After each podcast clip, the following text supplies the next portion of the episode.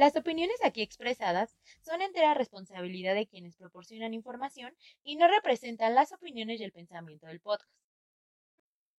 Diversamente, la diversidad nos enriquece, las ideas nos unen. Este podcast es realizado por el Departamento de Comunicación Social de la FES Aragón.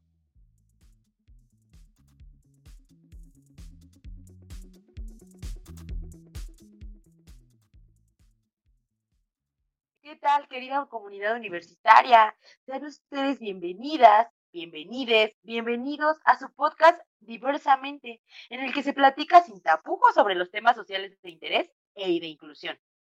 Desde múltiples perspectivas, divertida y dirigible para todo público y hasta para su abuelita. Estamos muy contentos de estar con ustedes, mi compañero Magdi y su servidora Karen.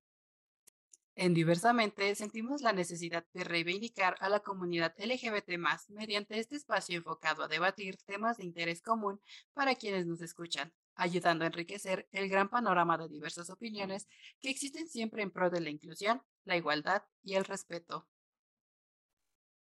El día de hoy tenemos un tema muy interesante para platicar.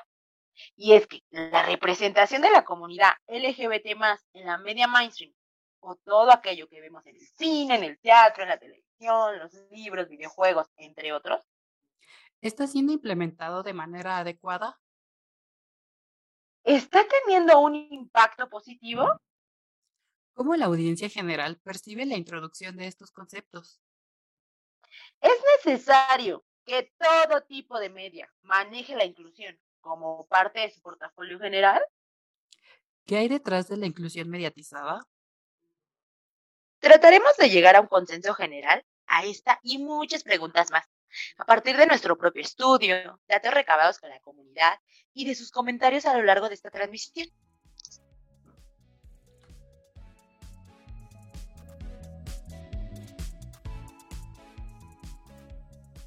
Y ya volvimos, ya volvimos con esta gente loca. Así que sin más damos inicio. Para introducir la mecánica de esta sección, mi compañera y yo vamos a realizar distintas preguntas sobre un tema de interés, donde daremos nuestra postura y con ello nos daremos a la tarea de justificar, entender y defender dicha postura. Claro, metiéndole algo de humor y chispa al asunto. Esto no es un debate del Senado. ¿Y tú? Sí, tú, persona que está haciendo tarea las jardineras de tu facultad, junto con una marucha y un agua con etiqueta de hecha mano, nos vas a ayudar, junto con toda la comunidad, con sus valiosas ideas y datos y opiniones. Como cuando no sabes qué responderle a tu profesor de cálculo y tu compa de dos butacas atrás, que sí entra a clase y no va a fiestas, te sopla la respuesta. Solo que aquí nos va a soplar la comunidad entera con sus datos e información. Así que les recordamos enviar datos e información comprobable y de fuentes fiables en caso de citar algún estudio o dato teórico. Y no valen los comentarios ofensivos ni faltas de respeto, porque pues igual no los vamos a leer, así que ahórrenselos. Y sin más preámbulo, demos inicio al tema de esta semana, que es la representación LGBT ¿Está teniendo un impacto positivo realmente? ¿Tú qué opinas, Karen? Ay, Magdi, Magdi, pues mira, me pone un poco a pensar, hacer como esta reflexión de lo que, pues uno dentro de la comunidad vive, ¿no? Y pues creo que hago un recorrido por la historia y considero que, pues, está siendo implementada. Sus inicios creo que sí me parecen que, como todo, pues hay una falta de respeto a quien emite, ya sea por parte de la televisión, algunas películas, algunas obras, algunos libros. Pero, pues hasta mi parecer, creo que vamos por buen camino. Aún falta mucho. ¿Tú qué opinas, Pues mira, yo concuerdo contigo. Creo que eh, el hecho de que, pues en efecto, la representación justo es más importante y hoy en día, pues mucho más, porque las nuevas generaciones lo están viendo de una manera un poquito más normalizada, ¿no? O sea, no es como las personas mayores que pueden tener sus comentarios, ¿no? Como de, ay, otra persona LGBT en mi serie, sáquenme esta persona LGBT y que no sé qué, ¿no? Entonces, creo que es bastante importante, ya que pues también por muchos años se nos hizo creer, ¿no? A través de los medios convencionales, como lo son el cine o la televisión, pues que existía casi casi solo un tipo de persona, ¿no? Que eran la persona o el, el arquetipo de persona blanca o que era muy privilegiada, con cuerpos hegemónicamente aceptados, ¿no? Y sobre todo que eran heterosexuales. y una serie que se me viene aquí a la mente así bien rápido es Sex and the City. No sé si la hayas visto. Sí, sí la he visto. Pues, pues híjole, o sea, esa serie a lo mejor en su momento fue icónica y todos queríamos ser alguno de los personajes, ¿no? Pero creo que es un claro ejemplo de persona blanca privilegiada y hocicona, no es cierto. Pero, este, justo, ¿no? Es esta persona que tiene los recursos porque, no sé, a lo mejor se siente triste y va a comprar cosas de marca, pero carísimas, mi vida, carísimas. Entonces... claro, sin duda, lo que tú me tratas de decir para mí es una, algo súper estereotipado. O sea, el estereotipo ideal, que como tú lo dices, se habló durante muchos años, pero pues, ¿qué hay de la identidad de uno, no? Cuando uno va descubriendo su identidad, dice, bueno, ¿y qué contenido hay? ¿Qué existe los medios de comunicación con lo que yo me identifico realmente? Justamente, mencionas una palabra muy, muy interesante que es idealista, ¿no? Creo que esta serie es bastante idealista y que ejemplifica este punto en comparación a otra que se llama Sex and no, Sex, Sex Education, perdón. ¿La ubicas? Claro, un contenido completamente educativo. Uy, súper educativo, pero aparte es bien padre, digo, es una de mis series favoritas porque se caracteriza principalmente por dos cosas, siento yo. Mm, y la más, una de las más importantes, la representación y la diversidad de personas que ahí existen. Porque como bien mencionas, ¿no? En una nada más eran cuatro chicas blancas privilegiadas. Y aquí justamente existen personajes de todo tipo de cuerpo, de todo tipo de religión, de todo tipo de color de piel, orientación sexual, identidad de género, que es maravilloso realmente.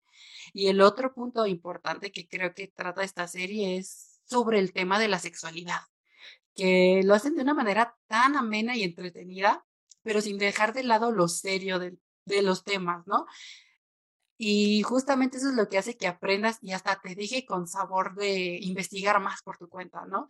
Entonces, para mí es una serie ampliamente recomendada, no solo para jóvenes, sino que también para los padres, que la vean entre ellos, que saquen sus dudas, sus preguntas. Yo creo que es una serie que que ayudaría muchísimo a sacar temas que son un poquito tabú, pero a la vez a educarse, ¿no? Entonces, yo amo esa serie. La más. Yo sin duda, y sí, y coincido completamente contigo, porque esa serie, como te lo digo, es completamente, logra su objetivo, que es educar, y que a lo largo de la serie, como dices, muchos cuerpos, muchos tonos de piel, mucha realidad, porque es la realidad que viven los adolescentes, que es para quien, pues se puede decir, está dedicada a la serie, pero sobre todo hay algo que rescato muy importante en la serie y en las temporadas que ya han avanzado, que te dejan ver que tu cuerpo es tu hogar. Y eso es algo, es un tema que ninguna serie ha manejado hasta el momento. Y cómo lo comienza desde el capítulo uno, desde cómo se habla con los papás ciertos temas. El capítulo, el capítulo donde la mamá del protagonista es sexóloga, me parece. Y cómo va abriendo ese panorama a saber cómo desde adolescentes pues podemos hablar con nuestros papás de eso, ¿no? Sin tabús, porque recapitulamos la historia de la pregunta inicial, ¿no? Entonces, ¿se ha implementado de manera correcta? Sí, pero ¿cuántos tabús hay? ¿Cuántos estigmas hay? Si me pongo a contarlos desde el inicio de la historia, pues es un decir, creo que estamos dejando de lado la responsabilidad de quien emite esos comentarios, de quien hace esas series, de quien dirige esas obras de teatro, de quien escribe.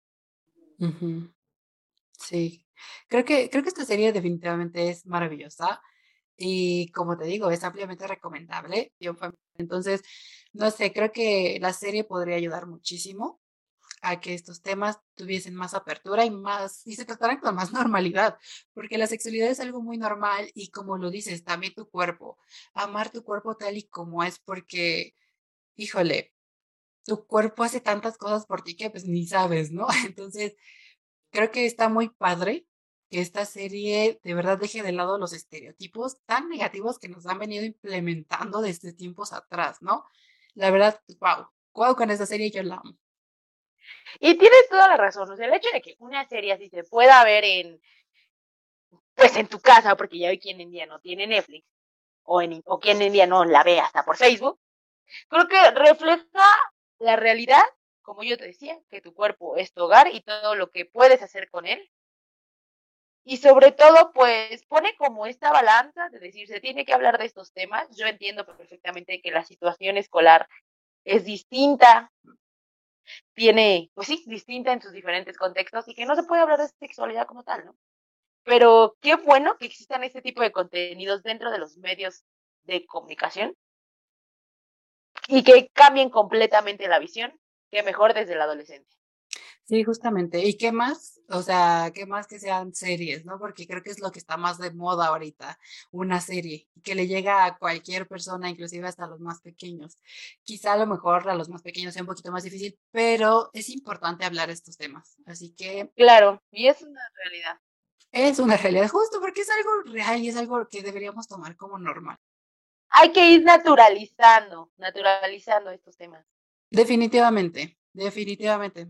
Así que, bueno, dejando un poquito de lado estos temas tan bonitos, tan, tan padres como lo es Sex Education, me gustaría tocar un tema que considero que es importante mencionar, porque siento que no toda representación es buena, ¿sabes? Como lo es el caso, se me viene a la mente luego, luego esta, porque creo que fue un caso que me impactó mucho por, por el tema, ya que, bueno, esta película es nefasta, eh, deshonrosamente mexicana, que se llama Pink, que salió en 2016, o sea, no tiene mucho tiempo que salió, la cual considero que es un ejemplo de la representación negativa, ¿no? Ya que a grandes rasgos nos habla sobre la adopción homoparental, retratada desde un punto completamente prejuicioso. Es más, o sea, hasta en uno de los diálogos dice, qué horror que haya niños que crezcan con homosexuales van a crecer con tendencias. O sea, imagínate, da hasta coraje que existan ese tipo de diálogos, o sea, desde el título, vaya, o sea, creo que el título es Pink, eh, algo de adopción, corre, adopción homoparental, correcta, incorrecta, no sé, pero el título, híjole, ya te lo dice todo, ¿no? El título de la película es el pink, el rosa no es como lo pintan, ¿no? Desde ahí, pues ya, relata qué es lo que va a pasar, que completamente una película estereotipada y uno se pone a pensar, ¿no? Es completamente homofóbica. Y yo sé que muchos de los que están escuchando este podcast van a decir, bueno, pero es que ya hablamos mucho de esos temas, ya hay otras películas, sí, porque hay una gran película que la salva, que es Cuatro Lunas, también una película mexicana, que es completamente lo opuesto a esta horrible y homofóbica a esta película. Porque traigo a la mente esto porque escuchas mucho, ¿no? Y yo sé que muchas de las personas que nos están escuchando ahorita dicen, pero es que ya, ya se habló mucho, en todos lados ya se habló mucho en la comunidad, la, la, la. Pero lo decíamos al inicio de este podcast, la comunidad tiene que ser reivindicada porque hay una historia de discriminación. Y porque no nos vamos a cansar de hablar con nosotros como parte de la comunidad, no nos vamos a cansar de hablar y decir, necesitamos exigir contenidos que representen a la comunidad y que sean buenos, como al inicio de la pregunta, ¿no? Eh, este tipo de película, o sea, no por algo Netflix la retiró de su catálogo. Sí, definitivamente, o sea, qué padre que sean más las cosas que representen de una manera más positiva, o bueno, más realista, no positiva, sino realista de cómo son las cosas, ¿no? Pero justo creo que Pink hizo lo opuesto, y justo como lo dice el director de Cuatro Lunas, él mencionó, se llama Sergio, Sergio Tobar, me parece. Él mencionó que esta película Pink se siente como un retroceso en la lucha por la consolidación de una sociedad empática, informada y libre de prejuicios. Y totalmente estoy de acuerdo. Es que es de esas películas que nunca debes ver. sí. O sea, es la, es la película que está catalogada como decir, nunca ves. Seas parte de la comunidad o no seas parte de la comunidad. Es decir, ¿Por qué hay gente que es capaz de hacer tanto daño y crear ese tipo de cosas? Yo te voy a decir por qué. Porque da la casualidad, y no quiero sonar prejuicioso, yo tampoco, ¿no? Pero da la casualidad que el director, no voy a mencionar su nombre porque no lo vale, pero es no, un por supuesto que no. No, no, no, no, es un cineasta cristiano. Híjole, o sea, también es un tema que se trae a la mesa y que es un poquito delicado, ¿no? Porque regresamos al tema de la religión y cómo muchas personas hoy en día siguen, que se llaman como adeptas, que se llaman eh, religiosas, pues se escudan en ese, en su religión para juzgar, criticar y no solo eso, sino que hasta discriminar, ¿no? A las personas que no concuerdan con sociedad. Digo, lamentablemente todavía existe este, como estos seguidores tan complicados, son complicados para acabar pronto. Pero sí, es muy triste, ¿no? O sea, porque lamentablemente este director hizo la película desde su punto de vista cristiano y desde su punto de vista como lo marca su religión, ¿no? Que siempre nos han catalogado como eh, que no somos normales para empezar, o que estamos mal, estamos enfermos y que se puede curar, porque justo creo que la película va de eso, que una de las de los protagonistas mágicamente y con la ayuda de la Biblia deja de ser homosexual. Y a su pareja divina, ¿qué? Le da sida. O sea, más prejuiciosa y asquerosa esta película claro. no puede ser. O sea, es lo que te digo, o sea, los estigmas, y vamos a continuar con los estigmas. Y mira, el tema de la religión, pues da pie a otro podcast y a un podcast de como mil horas, pero creo, y, y mi postura es, yo no tengo que tener un tema de religión, yo tengo un tema de derechos humanos como el que todos tenemos yo no voy a entrar en el debate de si tú eres católico, si ella es cristiana. Ese no es el tema. El tema son los derechos humanos y algo que se ha platicado muchas veces. El respeto, la tolerancia y la empatía. O sea, no, no vamos a hablar de religión porque pues esto daría pie y seguiría y seguiría y por eso tenemos tanto retraso, perdón, tanto atraso que no solo es como la comunidad, sino es en miles de temas más pero creo que estamos aquí para decir, la comunidad LGBT más tiene derechos. Exacto. Justamente, y creo que como lo menciona, ¿no? El director es un atraso, el director de Cuatro Lunas, esto es un retroceso total hacia todo lo que hemos logrado, porque, o sea, desde 2009 ya se logró, se autorizó la adopción de parejas homosexuales. Entonces, que se siga tocando este tema y manchando de tal modo, es triste y deleznable, porque si bien esta película se, sí se distribuyó y le llegó a personas que concuerdan con ese tipo de pensamientos, imagínate cuánto no ha de haber crecido otra vez el prejuicio. O sea, cuando ves una película que te da la razón, pues más te vas a quedar en que sí, o sea, yo voy a seguir creyendo en esto porque así lo dice esta película, yo tenía razón y los homosexuales bye.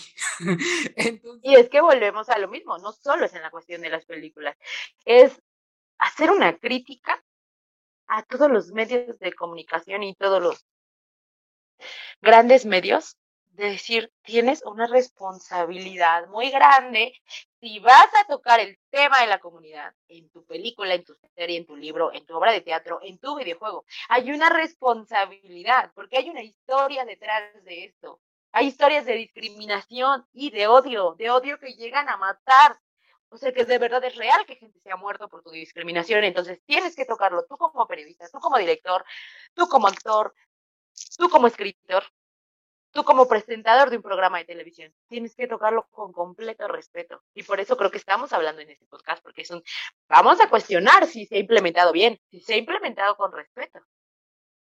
Exactamente. Y definitivamente este es el claro ejemplo de que eh, películas que, de películas que no lo tocan ni con respeto, sino con odio, sino con prejuicios y con mucha intolerancia, vaya. Entonces, next con esta película, la verdad, no la vean, no la consuman y mejor este, pues denúncienla si la ven por ahí anunciada en algún, en algún cine o en alguna plataforma, ¿no? Así que no le demos más foco. Y tengo otra película que la verdad me llamó la atención por las críticas que tuvo, porque hubo críticas tanto positivas como negativas. Y esta película se llama La vida de Adele. No sé si la hayas visto. Ay, una grandiosa película. Para mí forma parte de mi catálogo de películas favoritas. Wow, o sea, escuchar esto se me hace un poquito eh, impactante, porque ahí te va. Bueno, dando un poquito de contexto para quien no la haya visto, esta es una película francesa del género dramático, romántico, pues que salió en 2013. Eh, está inspirada en la novela gráfica francesa El azul es un color cálido de Julie Marot. Ay, bueno, perdonen mi francés. de Julie, Marot, sí, lo perdonamos, Maggie, lo perdonamos. Ay, muchas gracias, pues. Entonces, esta película básicamente gira en torno a Adele, que es una adolescente francesa, que descubre el deseo y la libertad cuando una aspirante a pintora de pelo azul llamada Emma entra en su vida. Básicamente esa es la sinopsis general de esta película. ¿Qué nos puedes contar tú a ver que la viste? Pues mira, es una película que yo justo la vi, recién salió, eso fue como por aquello del 2013. Entonces, pues yo la vi recién llegó a México que de seguro no fue, de seguro no fue ni de forma oficial, porque creo que no sé si la presentaron en la, en la Cineteca cuando salió, después sí pude ir a verla en la Cineteca. Y es una película que para mí, y desde mi punto de vista, pues sí, personal y como parte de la comunidad LGBT pues te puedo decir, es una película increíble. La temática que, que lleva a cabo de inicio a fin la película es muy bonita, es muy real, es la representación del lesbianismo que sí dices, es real, eso pasa. Y así se llevan las relaciones. Mm, yo decía que, como creo que tú me decías ahorita, está entre que el bien y el mal. Y sí, el mal, ¿por qué? Porque hay mucha, muchos integrantes feministas que hacen una crítica a la película por tener contenido erótico demasiado, pues, ¿cómo decirlo? Explícito en lo que pues lanzan este tipo de comentarios de decir, sí, es que está la visión de un hombre porque es un director y porque las actrices ya dijeron que no, que, que esa no era la, pues como el objetivo principal de la película, ¿no? Que hubiera tanto erotismo porque las escenas duran mucho tiempo. Yo creo que es cuestión personal. Y como en esta película, como en muchas, es de quien recibe y de qué forma recibe el contenido de, o el mensaje que quiere transmitir la película. A mi parecer y desde mi punto de vista, es una película erótica. Yo no le di tanto mi boom por ser una de mis películas favoritas, no está en el contenido erótico, sino más bien en la historia que se desenvuelve a lo largo, de inicio a fin, con las, con las protagonistas, con Adele y con Emma. Ok, bueno, justamente tocaste el tema que se, ¿cómo se dice? Que se, mm, que se critica, vaya que es que desde una perspectiva como activista feminista o activista LGBT, muchas personas se sintieron incómodas por esas escenas tan largas y explícitas de sexo, porque, bueno, como tú dices, ¿no? La película, a tu parecer, estuvo muy padre por la historia en general y no le prestaste tanta atención, ¿no? Y eso está muy respetable porque pues, es tu opinión y es tu gusto, ¿no? Lo que me llamó la atención aquí es la crítica de estas personas activistas que tocan el tema de la mirada masculina de una película, ¿sabes? Porque al final del día el director, que creo se llama Abdelatif Keshish, digámosle que chiche, pues, el director que chiche, este director que chiche, pues es un hombre, ¿no? Entonces, eh, tiene una perspectiva de hombre, eh, tiene una mirada pues de un hombre. Entonces, eh, creo que lo que salva esta película es justo que se basó en un libro de una escritora que es lesbiana y que es activista, me parece. Entonces, como que la historia creo que es lo rescatable, pero las escenas de sexo creo que son lo, más criticable justo por su duración y porque se percibía más como una fantasía erótica de un hombre, vaya. Ese es el punto al que yo quería tocar, ¿no? porque como bien mencionas, esta película hasta ganó el premio Palma de Oro, que es como el galardón otorgado más así, más importante, ¿no? Del Festival del Cine de Cannes. Entonces, entiendo a lo mejor por qué ganó ese premio por la historia, porque la historia debe ser muy bonita, pero creo que lo criticable aquí es para qué meterle esas escenas de sexo tan explícitas, porque Quizá tú no lo pusiste atención o no te incomodó, pero hubo varias personas que sí dijeron, híjole, como que estuvieron de más, o a lo mejor no, no es que estemos espantados, ¿no? Sino que a lo mejor que fueran un poquito menos explícitas, vaya. ¿Sí me explico? Sí, y sin duda tienes mucha razón, porque, pues, es, digo, sí, sí fueron largas las escenas y tuvo muchísimas críticas por eso, pero creo que el objetivo que no se pierde de esta propuesta de película es cómo descubres tu sexualidad. O sea, cómo, para mí eso es lo que salva sin duda la película y que se me hace una buena representación. porque descubro mi sexualidad en la adolescencia. Entonces, me parece a mí una buena propuesta de película. A lo mejor sí cortaría esas, esas partes eróticas, pero volvemos a lo mismo. Creo que aquí, en cuando alguien habla de un tema como el decir, es que está vista, está hecha como desde la visión de un hombre, entonces es decir, creo que no. Por eso existe esta división de lo erótico y lo pornográfico. Porque a mi parecer es una película erótica. Entonces, creo que pues yo la valido y la dejo como una gran propuesta y algo para mí que me gustó muchísimo por el descubrimiento de la sexualidad que se tiene a esa edad. Sí, justamente. Eso es lo que yo rescato positivamente de eso, completamente. O sea, no la veo desde un lado, pues sí, gráfico, sino más bien desde un lado, pues erótico. Sí, ok. Bueno, aquí creo que como bien mencionaste al principio, ¿no? Es tema de perspectivas. A lo mejor a ti sí te, ¿cómo, cómo se dice? Sí congeniaste mucho con la película, con la propuesta, ¿no? Pero justamente también hubo personas que dijeron, híjole, híjole con las escenas de sexo, ¿no? de, de relaciones sexuales, pues. Este, entonces, creo que lo rescatable aquí, y dejémoslo como a, a manera de concordancia, a manera de punto de punto bueno es la historia, porque como bien dije, se basó en el libro de una escritora que muy talentosa, la verdad. Entonces, ya para finalizar, ya casi ir cerrando, perdón, este, ¿qué te parece si leemos las preguntas y comentarios que nos han dejado en esta transmisión?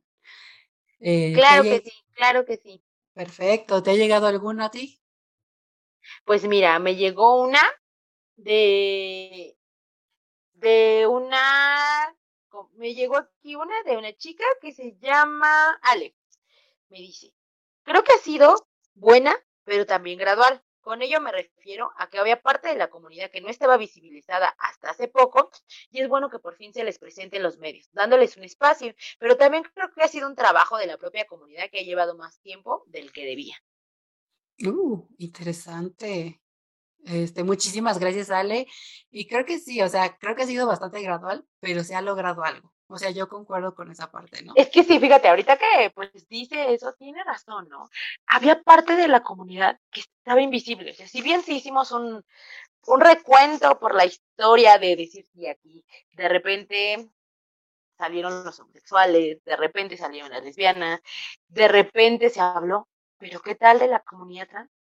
Justo ya está aquí y lo vemos en las series. En las series, volvemos al tema que está auge, la serie, como completamente de las trans, ¿no? O sea, y ahí está nuestra maravillosa Veneno. La Veneno, o sea, una serie que, que sin duda quien nos esté escuchando, si no la ha visto, tiene que correr a verla.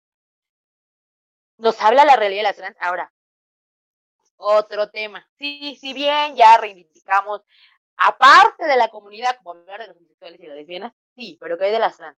automáticamente el estigma, las enfermedades de transmisión sexual. O esta vida rara que tienen, esta vida, ay, este, no sé, todos esos prejuicios que tienen y que de repente tú ves una serie como La Veneno y dices, vaya, tienen una vida como la tuya, como la mía y como la de cualquier persona, ¿no? Y ¿qué tal hablar de las infancias trans? Es un tema que sabes que está ahí, pero nadie quiere hablarlo. Entonces creo que este comentario sí es muy atinado y tiene toda la razón. O sea, no se estaban visibilizando y aquí están ya, ¿no? Ahí está la, la, serie igual de... Ay, que sale esta chica que hace Zendaya. Euforia. También habla de parte de, la, de los trans. Y es una serie que se lleva muy buenísimo. El tema es impactante, es fuerte. Eh, ahí está la serie de Orange, Orange in the New Black también te mete y el lesbianismo, te mete también a las trans. Entonces.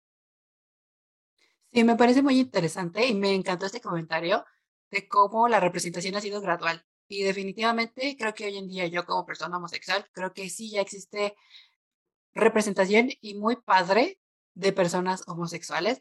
Pero justamente también ya está viendo, si bien es muy poca, pero ya está con un poquito más de fuerza, ¿no? La representación trans y creo que es increíble y es fascinante de las personas trans, ¿no? Es muy triste la realidad y es muy triste que sigan habiendo estos estigmas acerca de la comunidad trans, pero también está muy padre que series como La Veneno, que si bien relatan un tipo de realidad de algunas chicas, chicos, chiques trans, en su mayoría chicas trans, este, pues lo hacen de, la, de una manera respetuosa.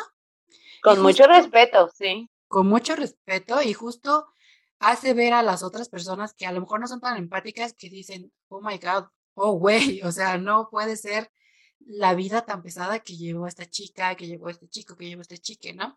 Entonces se me hace muy padre y me encantó ese comentario de Ale. y fíjate, ahorita que, que hablamos de visibilizar a, quienes estaban ahí invisibles y que sí existen, pues qué mejor. Un programa como La Más Draga, que ahora dices tú, ¿cuándo creías tú que un programa de drag iba a impactar tanto a la sociedad mexicana? Uy, chica, definitivamente. O sea, eso, si a mí me lo hubieras contado hace 10 años, yo te hubiera dicho, ay, años luz para que suceda eso. Y de repente llegó aquí, los espectaculares los ves por toda la Ciudad de México, en internet ves que el meme, ves que el videíto, y te das cuenta que aquí está. Justamente creo que hemos avanzado mucho. Ha sido gradual, pero se ha avanzado y se seguirá avanzando. Claro que sí, porque el futuro es queer, quieran o no heterosexuales. Sí, por supuesto que sí. Y ni modo, y ni modo. Y ni modo. Pasamos a otro comentario. Aquí nos dice Jules B. Me parece súper que por medio del mainstream se logre llegar a nuevas generaciones. Una variante de ellas y muy importante y que en lo particular me agrada más es por medio de la música. Aunque ya que ya desde hace un buen tiempo se ha habido dado por medios de cantantes importantes y que rompieron con todos los estereotipos del rockstar convencional, de este macho alfa que se metía con las groupies y con las fans, ¿no?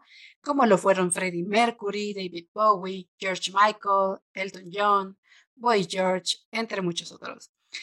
Se volvieron icónicos a pesar de su orientación sexual, su glam, su androginia y feminidad, así como su moda, rompieron todas las barreras y se convirtieron en leyendas. Muchísimas gracias, Jules, por ese comentario. La verdad es muy padre que haya tocado el tema de la música, que es otro medio mainstream que es impactante hoy en día en la sociedad, ¿no? Porque creo que todo mundo ama cual, la música, sea, sea cual sea el género de música, pero escucha música, ama la música, vive la música. Es que claro, o sea, una cosa es lo que vemos como lo que decíamos de las películas y las series, pero la música todo mundo se hace escuchar con la música. Chica. Y, bueno, yo creo que de Freddie Mercury hubo un antes y un después al hablar de este tema. Sí. O sea, él dijo, aquí estoy y estoy por mi talento, por lo que soy. No tiene nada que ver mi identidad sexual.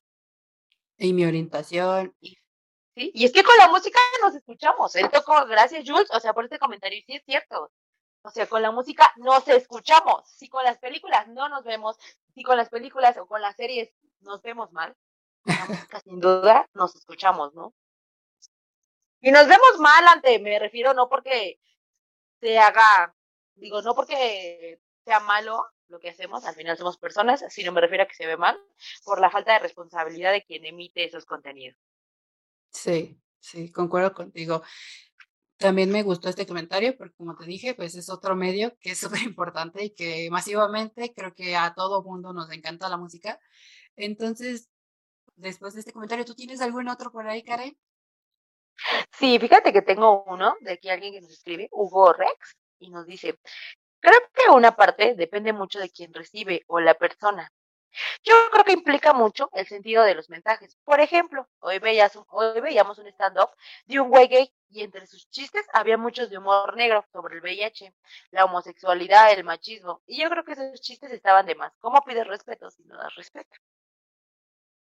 Y pues creo que es cierto, ¿no? Eh, hay temas, y como lo traigo mencionando en todo este podcast, hay temas que tienen una historia y una actualidad, en donde la discriminación sigue a la orden del día, en donde se sigue pensando, por ejemplo, que el SIDA es una enfermedad de los homosexuales Y entonces hacer una broma está de más. Por muy buen comediante que seas, por muy buen comediante con humor negro que tengas, creo que no. No, bueno, yo por lo menos no creo que esté bien. Y es una forma malísima de implementar en los medios el tema de la comunidad LGBT. Fíjate, me parece interesante. Eh, bueno, yo como persona homosexual, este, la verdad, mm, me gustaría saber un poquito más de ver, a ver quién fue el comediante, ¿no? Este, creo que aquí a lo mejor el comediante, y no es por justificarlo, ¿no? Pero como no tenemos más contexto, a lo mejor el comediante tiene esta enfermedad y del VIH, por ejemplo, que creo que es el tema más delicado del que habla. Entonces, pues a lo mejor él lo toma la comedia como este escape o esta ayuda, ¿no? A lo mejor para él es un tipo de terapia. Y a lo mejor, pues como se está burlando de él, a lo mejor no hay tanto problema, ¿no? Porque se está burlando de uno mismo. Pero yo siento que es muy diferente, como bien dices, ¿no? Burlarte sin pena ni gloria, sin saber realmente lo que es vivir eso, este, de lo del VIH y el SIDA, pues la verdad que triste que tu única forma de hacer comedia o que tu comedia también es como que se base en hacer chistes sobre el VIH y el SIDA, porque es un tema que lamentablemente hoy en día es muy, muy delicado todavía, ¿no? Ya que existe todavía este estigma, como bien menciona, y existe toda esta discriminación. Entonces, híjole, aquí sí hay como dos puntos de vista, pero bueno, a mí me gustaría cerrar con eso porque la verdad este, daría para un tema de podcast, fíjate. A lo mejor podríamos debatirlo en otro momento, pero bueno, así este es mi comentario, tú tienes tu comentario, así que este, bueno, muchísimas gracias, Hugo, por compartirnos eso. Este comentario, vaya, fue muy valioso y nos puso, nos puso a temblar verdaderamente, porque pues tampoco somos expertos en el tema, ¿no? Pero bueno. No, y es que justo es eso. O sea, creo que algo muy importante que rescatar es que tenemos que tener mucho cuidado con las opiniones que, que, hacemos. Hoy en día todo el mundo queremos opinar, todo el mundo tenemos la oportunidad de opinar, sí. Pero hay que ser muy responsables. No podemos llevarnos en el camino a las personas. Tenemos que respetar sin duda alguna. Y pues sí debemos conocer muy bien a qué nos referimos, ser muy claros con lo que nos referimos al hacer algún comentario. Sí, definitivamente tienes toda la razón hay que cuidar lo que decimos porque a lo mejor nosotros que somos un podcast pequeño, que vamos iniciando, a lo mejor no, podemos llegarle a personas. Entonces, también queremos recalcar que es nuestra opinión y no es la verdad absoluta tampoco. Pero estamos Claro que no, y nuestra, y nuestra finalidad es reivindicar a la comunidad, más no exponerla. Entonces, creo que eso es algo que todos los creadores de contenidos, teatro, películas, series, libros, telenovelas, lo que sea, deben estar, tener, estar, estar conscientes de eso. Una cosa es darle voz a la comunidad y otra cosa es exponer a la comunidad. Ya estamos demasiado expuestos como para todavía continuar con más exposición hacia historias en donde pues el odio lleva a cosas más trágicas, ¿no? Sí, definitivamente. Hay que ser muy cuidadosos, así que recalcamos, es nuestra opinión, estamos siendo cuidadosos y no es la verdad absoluta, chicos, chicas y chiques. Así que bueno, muy valiosas sus aportaciones de todas, todas y todes. Entonces, pues bueno, Karen, creo que con esto podemos dar por culminado este título. Sí, y sobre todo solo quiero agregar un comentario extra, que hay que tener mucho, pues, cuestionar todo el contenido que consumimos. La línea es muy delgada la línea es casi transparente de saber qué está siendo respetado y qué no está siendo respetado.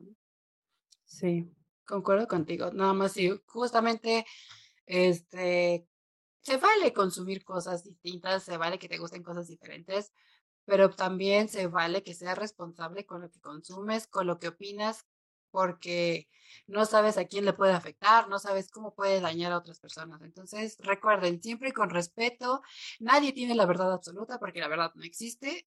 Entonces, pues nada más disfruten, cero odio, paz y amor para todo el mundo. Así que... Así pues es, así es. Respeto, tolerancia y empatía es lo que es uno de nuestros objetivos principales en este podcast. Verlo desde una mirada con respeto, con tolerancia y pues con empatía. Y tener mucho cuidado con lo que consumimos porque, pues si bien no me perjudica a mí, vivimos dentro de una sociedad en la cual el título de este bonito podcast es diversamente, lo de nuestra sociedad es muy diversa. Perfecto, Así que con esto damos cierre a la sección de comentarios y pasamos a despedirnos.